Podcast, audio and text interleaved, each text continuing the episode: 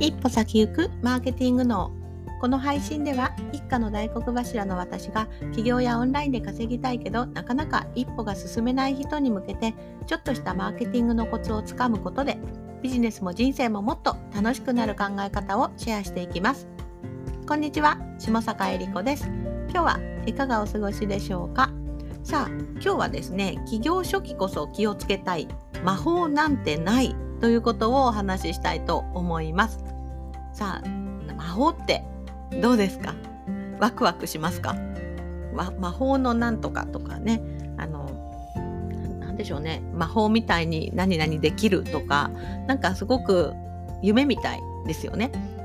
でなんかよくキャッチコピーでもね使われていたりするんですけれどももうあのなんでこれを話しているのかというとあの今日ね Facebook とかを見ていたらなんか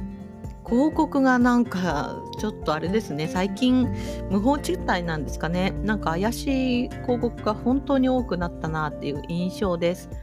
で、まあ、これには一つ要件がなぜっていうところがのあって一つはですね広告って誰でも出せちゃうんですよね。以前は広告を出すっていうのは結構ハードルが高かったりしました。広告の専門家じゃないとあの出せないとかある程度資金がある人しか出せないとかあったんですけれども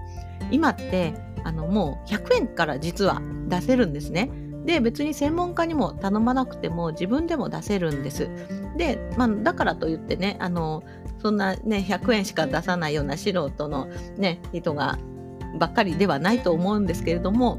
とはいえ誰でも出せるのでどんな、なんでしょうねいろんな考えの方が、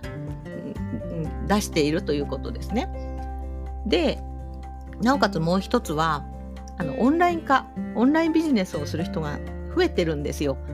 なので以前よりですねあのまだ23年しか経ってないけれども以前私がこう見た時から5倍増えるとかも言われていたくらいなので本当にオンラインビジネスに参入する人が増えているのでそれだけ市場が大きくなっているということなので広告を出す人もさらに多くなっているということですね。そうした時に特に初心者あのまだビジネス始めようというふうに思っている方とかあのこれからっていうふうに思う方っていうのはもうすごく多いわけです。でよく言うのが起業してねビジネスは3年持てばやっとみたいな逆に3年持たない人が大半っていうふうに言われているくらい要するに初期で結構やめてしまったり売り上げが上がらなくてやっぱり自分はビジネス向いてないんじゃないかって思って諦めちゃうやめちゃう方が本当に多いんです。なのであの人口的にはですねあの起業起業したい人っていうのはすごくたくさんいるわけです。でそこから進んでいく方っていうのはだんだん少なくなっていくんですけれどもだからこそ起業初期の人向けに広告がたくさん出ているわけです。それは起業初期の人がたくさんいるからですね。でそこで起業初期の人にじゃあどういう言葉をかけようかっていうふうに広告を出す側は思うわけなんですけれどもやっぱりうん私のコンテンツねあの買ったらとか私のコンテンツ見たら楽して稼げますよって言った方が人は飛びつくわけですね。例えば私のコンテンツを買うとあの1日ねあの起業初期の頃は4時間ずつ4時間以上時間を費やして寝る間も惜しんでコンテンツを作って結構苦労するした先になんか未来が見えますよみたいに言ったらなんかすごい大変そうっていうふうに思っちゃってちょっとやりたいっていうふうに思わないんじゃないですかね。逆になんか魔法の方程式をあげますからとか魔法のテンプレートがあるので大丈夫ですみたいに言われるとなんか魔法って何のことかよくわからないけれどもこの魔法のテンプレートがあれば自分がすごくできるようになるって思ったり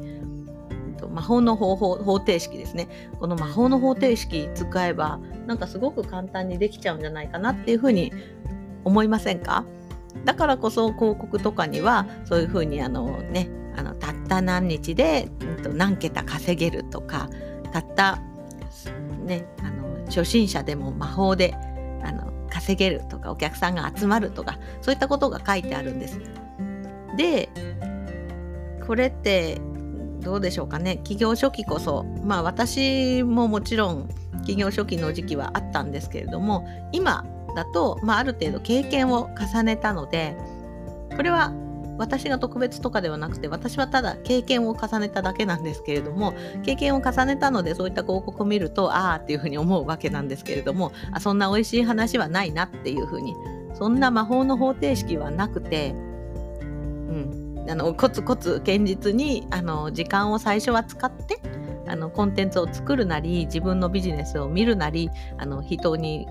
人を集めるなりをちょっと泥臭くやっていかないと結果的にそんなうまくいくことはないってことをもう私は知っているので、まあ、そういった広告を見ても全然なびかないんですけれども企業初期の生き方っていうのはわからないですね。わからない。経験値がない。あの無知。あの知らない知らないので魔法の方程式があるのかなとか魔法のテンプレートがあるのかな魔法のテンプレートに当てはめれば自分もうまくいくっていうふうに信じ込んでしまうんですね。なのでそういったあのまあ、だから逆算してきっとねそういった広告を出す人はあのそういうまだ知らないっていう方にあのなびくような言葉を使ってるのでそうなるんですけれどもでも結果でですね私も寄り道したり回り道したことはあります。でもね結果的に遠回りになるんです。だってそのそういったコンテンツに時間を費やして結果うまくいかないっていう風になるとまあ、その時間ねあのだったら別の自分のコンテンツ1個でも2個でも作った方が良かったなっていうふうに思ったことが多々あるのでなので本当に企業初期こそそういったねことに、うんしまあ、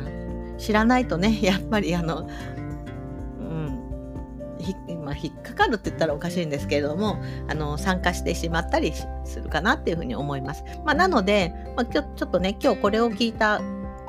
あの方はそれを知った上で参加してうんと無駄にならない参加する方法はあります。まあ、これね言ったらそのあの主催の方とかには怒られちゃうかもしれませんが、まあ、参加はね無料でやってるとしたらそういう人たちがどうやって商品売ってるのかなっていう分析の目で分析ですあの勉強です自分がそれにのめり込むんじゃなくてその人たちがどうやってお客様と関わってどうやってお客様に販売しているのかなっていうのを分析するっていう目線で参加すると、まあ、非常にすごく有意義かなっていうふうに思います。無料でねコンテンツ出してくれてるので。なのでまあねそういった方法があるっていうふうにはねあのまあ逆に断言するとないですってことですね。はい。まあ、なのでね私も自分で提供しているコンテンツとかではあの堅実に一つ一つをステップバイステップでこなすような方法をお伝えしておりますが魔法の方程式でふわふわ稼げるなんてことはないですからこれは断言します。ないのであのあののめり込まず時間を無駄にしないっていうことを念頭に置いてあの、うん、企業初期こそねあの脱線挫折しやすいですからできたら自分のコンテンツを短期間であの短時間で作るっていうことにコミット集中してもらえればと思います。はい、ぜひね、まあ、そういったコンテンツ高額だったりするのであの気をつけていただければと思います。というわけで注意喚起として今日はお話しさせていただきました。はい。それではまた明日も配信していきますので気に入っていただいたらフォローしていただけると嬉しいです。それではまた。バイバーイ。